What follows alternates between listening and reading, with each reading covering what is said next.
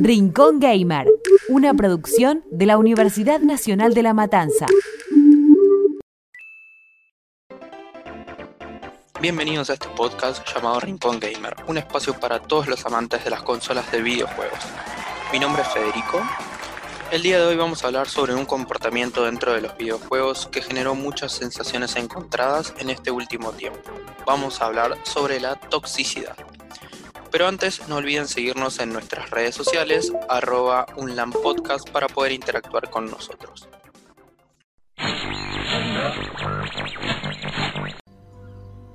Like you're you're the you're the person you're the type of person who makes me the most sad. And you're you sound like I can understand this maybe kinda I don't know. You make me really sad. And um it happens to me every day, you know? Someone's telling me to kill myself in my chat. Like my life isn't worth living and doesn't improve anyone's life in any way, right? And you like watching me. So you shouldn't tell me that stuff, right? Because I feel like. I just want you to know that I'm serious. Like, I want you to know that I'm really affected. So, look, look at me. Okay? Like, maybe you guys will stop.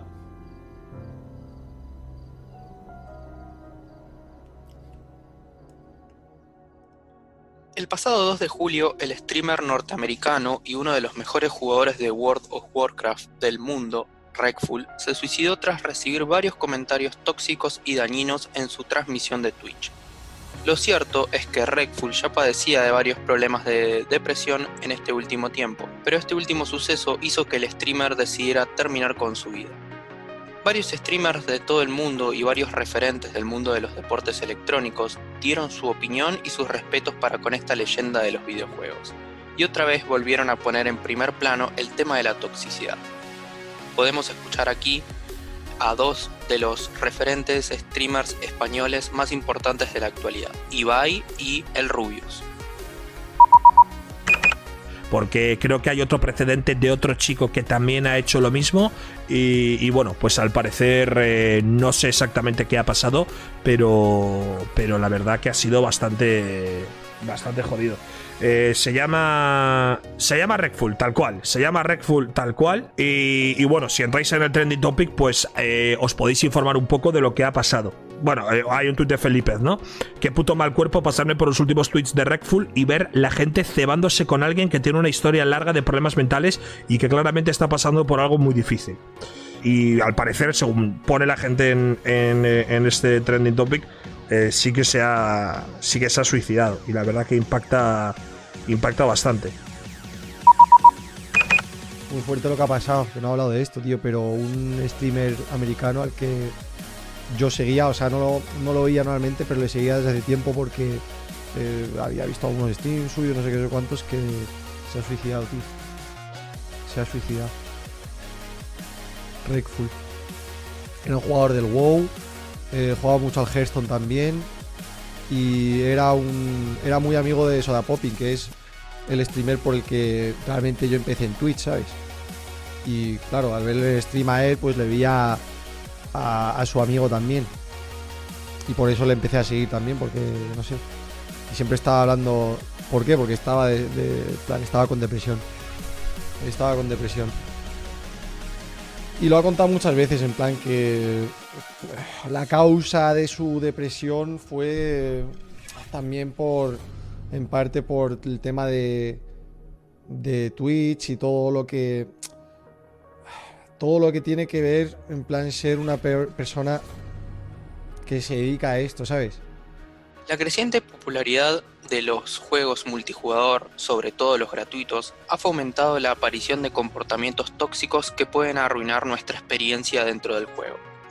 Aunque a estas alturas ya no sorprende prácticamente a nadie, lo cierto es que estas actitudes tóxicas se están convirtiendo en un auténtico problema para los desarrolladores de videojuegos. Una comunidad de estas características acaba cansando a jugadores que en muchas ocasiones optan por desinstalar el juego. Para entender la situación que sufren algunos jugadores es necesario identificar las formas de toxicidad que a grandes rasgos podemos dividir en tres categorías.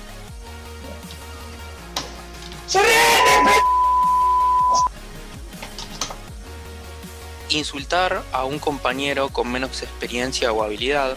Ha muerto un aliado. Morir voluntariamente regalando una importante ventaja al rival. Un aliado se ha desconectado. Y abandonar la partida y no participar.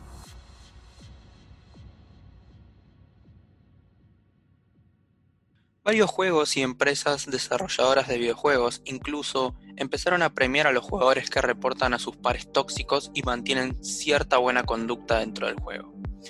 De la misma manera, League of Legends ha decidido también incluir un método de recompensas. Cuando acabamos una partida, nuestros compañeros tienen la opción de premiarnos. Así subimos puntos de honor que se traducen en premios. La teoría parece perfecta, pero lo cierto es que en la práctica no es una estrategia realmente efectiva. La distinción de una actitud tóxica real puede ser complicada, sobre todo a ojos de un jugador que acaba de perder una partida importante o de alguien que simplemente es demasiado competitivo. Por este motivo, los desarrolladores se han visto obligados a ir un paso más allá. Uno de los streamers y exjugadores más importantes del mundo dio su opinión acerca de cómo la toxicidad está arruinando el juego. Boy Boy, uno de los streamers más grandes del mundo, explotó por el tema de toxicidad en League of Legends y acusó a Riot Games de arruinar el juego por su falta de control. El estudio respondió que ya está buscando la manera de mejorar su sistema de reportes y mientras la comunidad arde en llamas, Doublelift salió a decir que el solo queue sería más divertido con chat de boss. La industria del videojuego se ha propuesto acabar con el problema de raíz y por este motivo ha apostado por unir fuerzas. Más de 30 compañías, entre las que se incluyen gigantes como Riot Games, Epic Games, Blizzard o Twitch, han forjado la llamada alianza de Fair Place Alliance.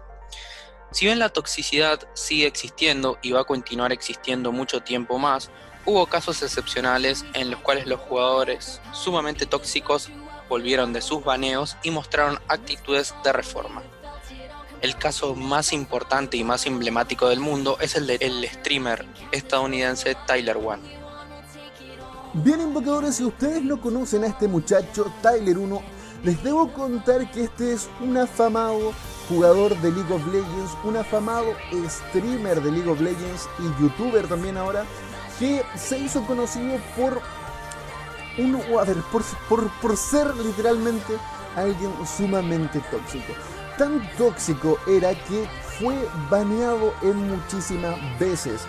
El famoso reform es un término que se le da a alguien que fue baneado por distintas actitudes negativas dentro de un juego y vuelve de una penalización y muestra mejorías o haber aprendido de esas conductas por las que fueron marginados. Tyler 1 volvió muy, muy reformado. Esto no quiere decir que no insulte, que no insulte en voz en este caso, que no toxique o que no siga teniendo pique con algunas personas que hablaron mal, mal de él en su momento, pero ahora en chat ya no insulta y volvió con un nivel sumamente bueno. Después de un año sin jugar League of Legends, volvió y en su primera cuenta que como comenzó a subir en solo queue, obtuvo un 96% de win rate Acabar con el problema de la toxicidad no es nada fácil. Las medidas que se han tomado hasta ahora no han servido para erradicar esta pandemia tan común en los videojuegos. Más allá de algunos casos puntuales, que obviamente son los menos, por el momento el universo gamer está obligado a cargarse de paciencia para aguantar este tipo de comportamientos. Vamos a ver si a futuro esto mejora porque como explicamos al principio, la toxicidad puede tener consecuencias muy fuertes fuera de lo que es una partida de videojuegos. Esto fue el cuarto episodio de Rincón Gamer. No olviden seguirnos en nuestras redes sociales para interactuar con nosotros y comentarnos qué les pareció el episodio. Ojalá lo hayan disfrutado. Escuchaste un podcast del Taller de Producción y Administración en Medios de la Universidad Nacional de La Matanza.